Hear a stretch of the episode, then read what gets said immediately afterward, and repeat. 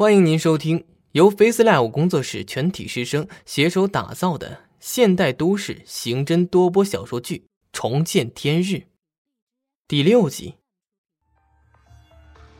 只见李安手悬在孙法医头顶，不知道如何处理这双无处安放的手。孙法医，你这是怎么了？孙法医用手上的纱布按压着脑袋上的伤口，说。出事了！有人过来抢尸体，李队，你快去看看吧。李安不解的问：“抢什么尸体？”“哎，中午跳楼女孩的尸体，我不知道怎么回事啊！你们快来我们科室看看吧，都打起来了。”孙法医伸出另外一只手，就把李安往外拽。周勇意味深长的看着孙法医，嘴角带有一丝得意。可是没想到的是，孙法医回头看向自己时。眉头紧皱，眼神中透露出一丝异样的神色，微微摇头。随即，他们几人便离开了审讯室。唐浪看向呆若木鸡的周勇说：“走吧，先带你去别的地方坐坐。”司法鉴定处就在刑侦大楼旁边的阴影处。李安他们还没到门口，就听见一大串的呼喊声。不知道发生了什么事，听起来和杀猪差不多。孙法医焦急万分：“哎呀，快一点吧，估计要出事了。”他们走到门口，前方是办手续的前台，旁边有一个长廊。此时，长廊的入口处有一个戴墨镜、身着黑衣的男人，他的手里拎着一个蓝白格子的编织袋，编织袋里。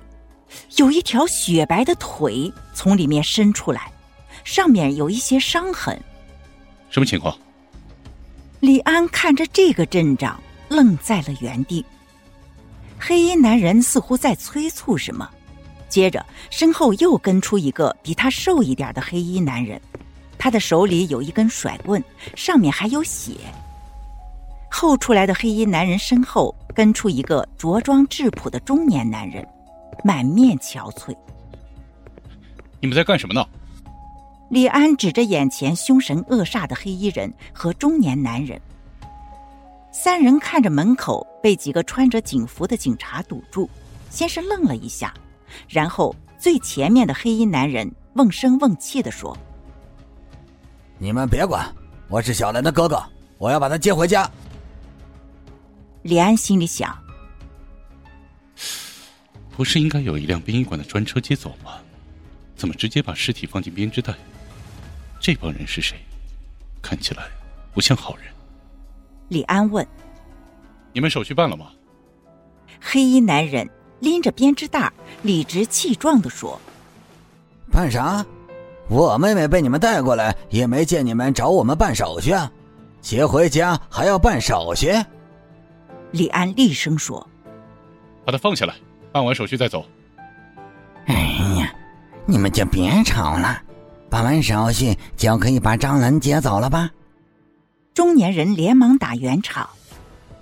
警察同志，我们办手续，在哪儿办呢？李安问。你又是谁？中年人用手揉眼睛。俺是张兰的爸爸。张兰。李安有些搞不清楚情况了。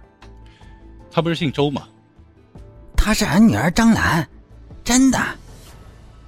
张兰爸爸百口莫辩，他急得原地打转。李安完全搞不清楚状况，不过对于这类应急情况，自己还是有一套处理方案的。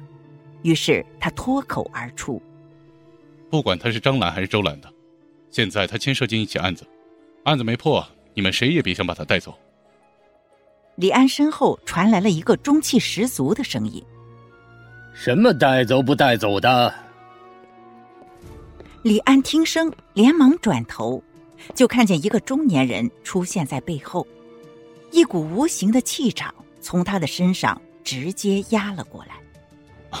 刘副局，刘副局长点了点头。我来你们支队办事，就听见这边咋咋呼呼的，怎么回事？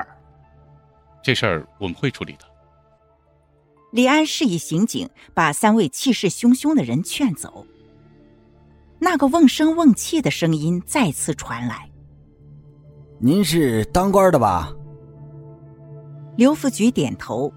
张兰爸爸走上来，直接跪在了他的面前，抱着刘副局的大腿，声泪俱下。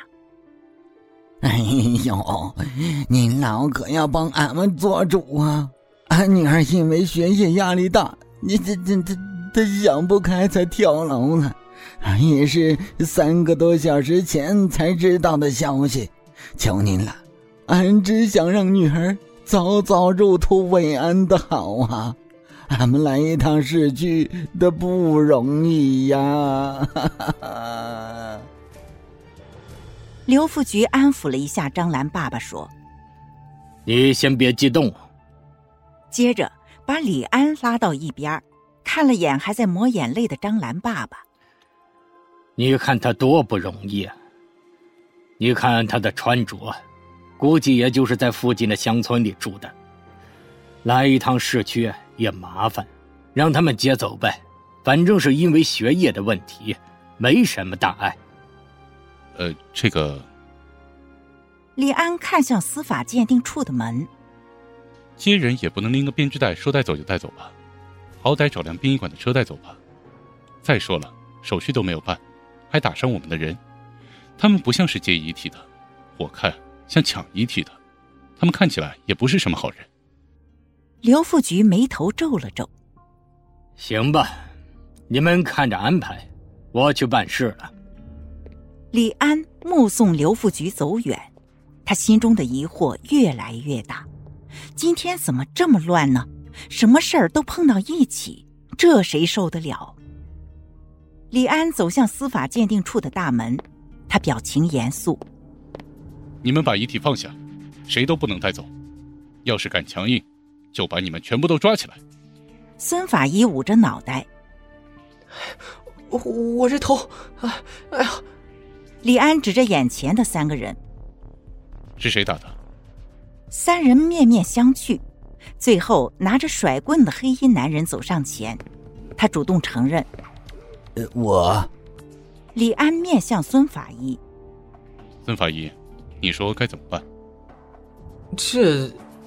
孙法医表情严肃：“赔我医药费吧。”李安继续追问：“多少钱？”“呃，五千。”孙法医支支吾吾半天，才从嘴巴里蹦出这个数字。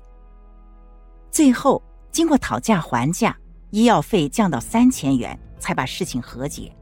那三个人灰头土脸的离开了刑侦大队。精彩剧情到此落幕，感谢您的收听。本节目由 Face Live 工作室师生精心打造，Face Live 工作室声势最擅长，祝您声名千里扬。